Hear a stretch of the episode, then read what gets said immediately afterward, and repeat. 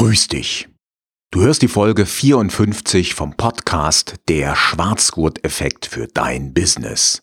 Sie trägt den Titel Trainer, Coach, Berater mit Ambitionen? Dann GSA, German Speakers Association. Mein Name ist Axel Maluschka. Du erfährst hier ganz nebenbei, was die GSA ist und was auch ein Speaker ist und warum du als Trainer, Coach oder Berater um diesen Berufsverband nicht herumkommst, also warum du ihn zumindest mal anschauen solltest. Du erfährst, was diesen Verband von anderen unterscheidet und warum es hier eben nicht nur um professionelle Vortragsredner geht. Wir starten aber zunächst mal wieder mit etwas Musik.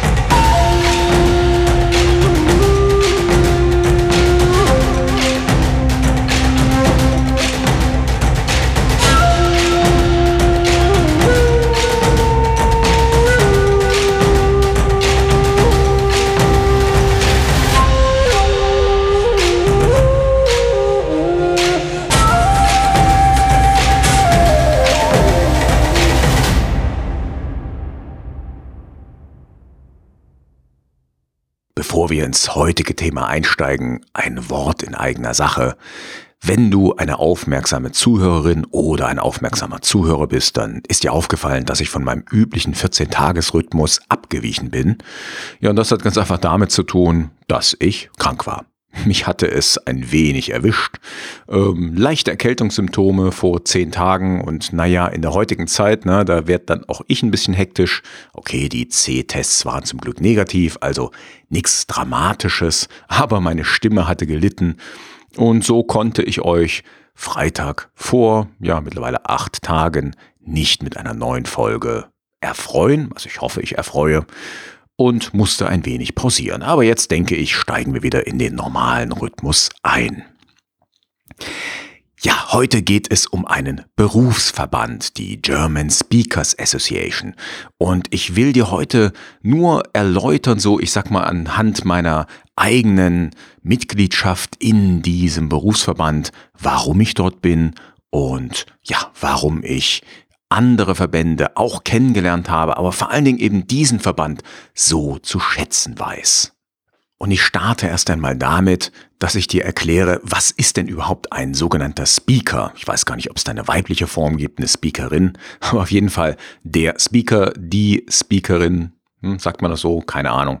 Das sind die Menschen, die auf der Bühne stehen und Vorträge halten. Und zwar nicht Fachvorträge, also natürlich ist auch der oder diejenige, der die einen Fachvortrag hält, im Grunde genommen ein Speaker oder eine Speakerin, aber hier geht es vor allen Dingen um Vorträge, die fesseln. Das sind natürlich oft Business-Themen, aber auch Lifestyle-Themen, die Speaker behandeln.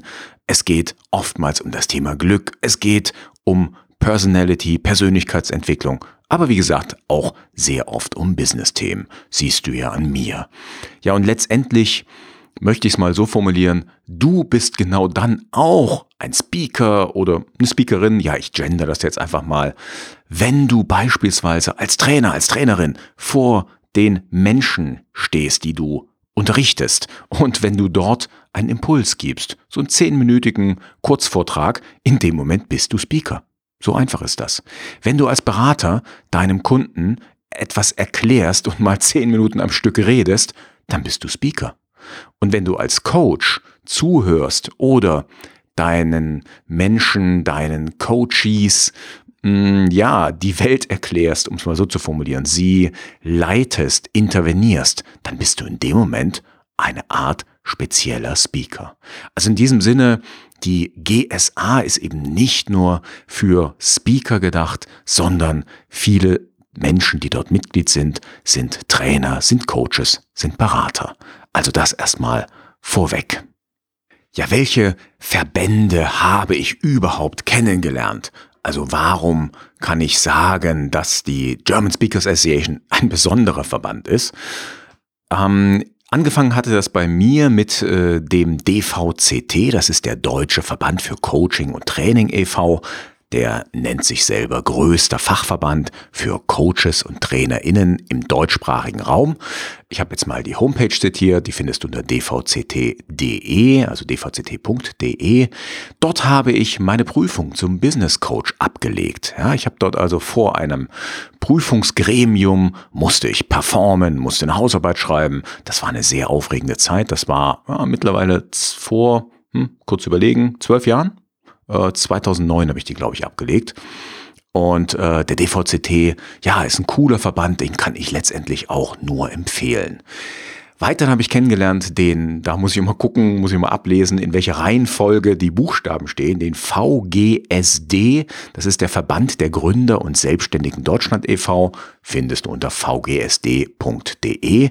Und dieser Verband hat sich vor allen Dingen jetzt während der Corona-Zeit hervorgetan.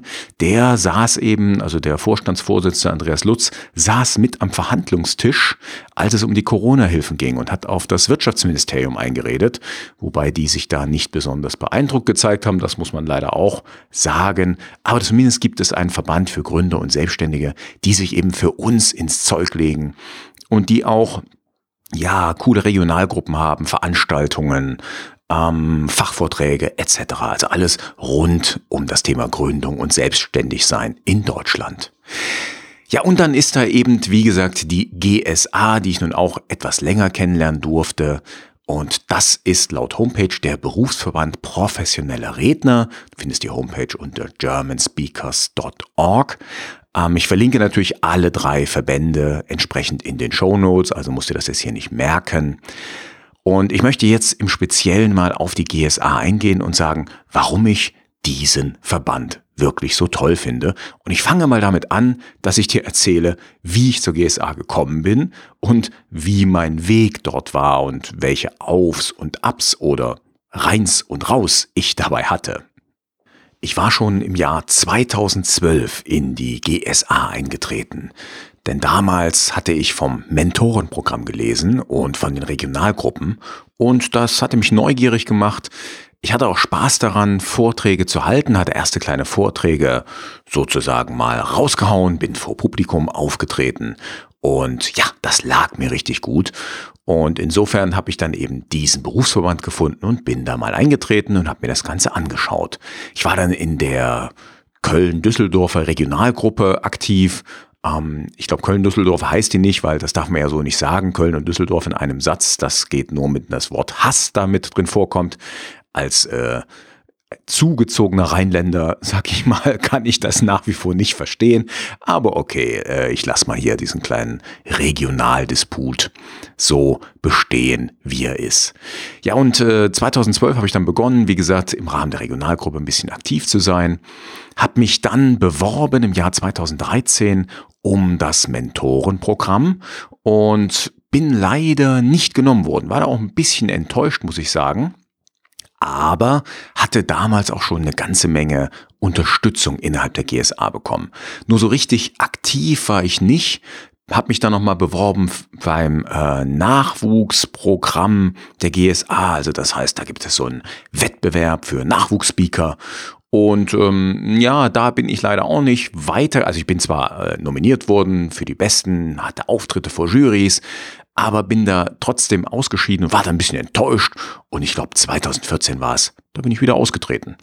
Und irgendwie, ähm, ja, ich weiß nicht, mir hat die GSA gefallen und ich fand das toll. Ich fand den Austausch mit den Kollegen toll, aber irgendwie, hm, weiß ich nicht, fühlte ich mich nicht so, weiß nicht, wie ich sagen soll, nicht so richtig angenommen oder so. Ich kann es nicht anders formulieren.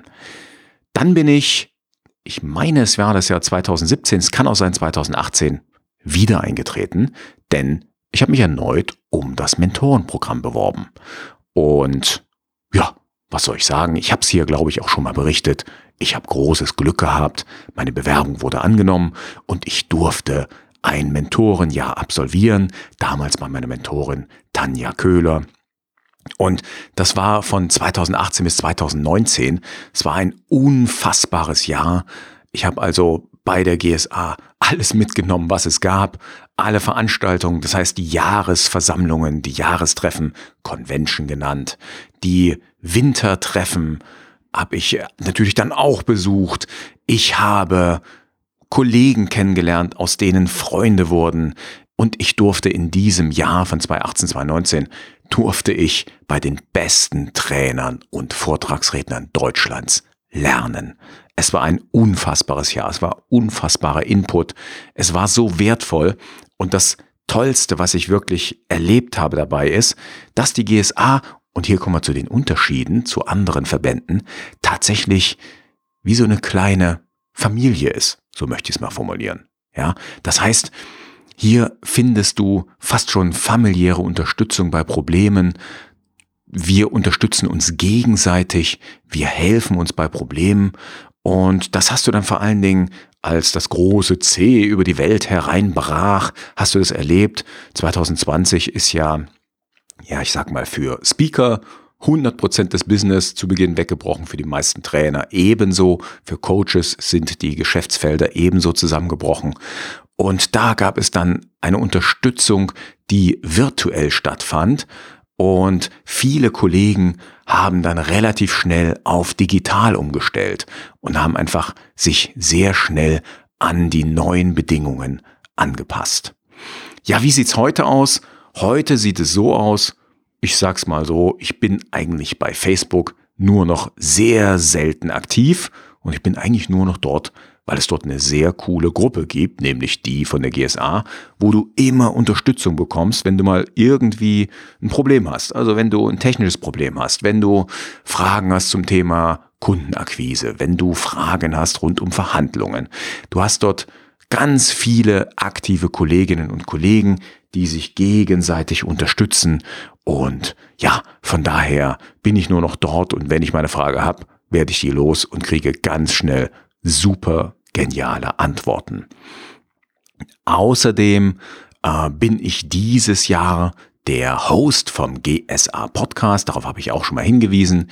Das heißt, mein Dankeschön an die GSA ist, dass ich in Form des Podcast-Hostings ein bisschen was zurückgeben möchte.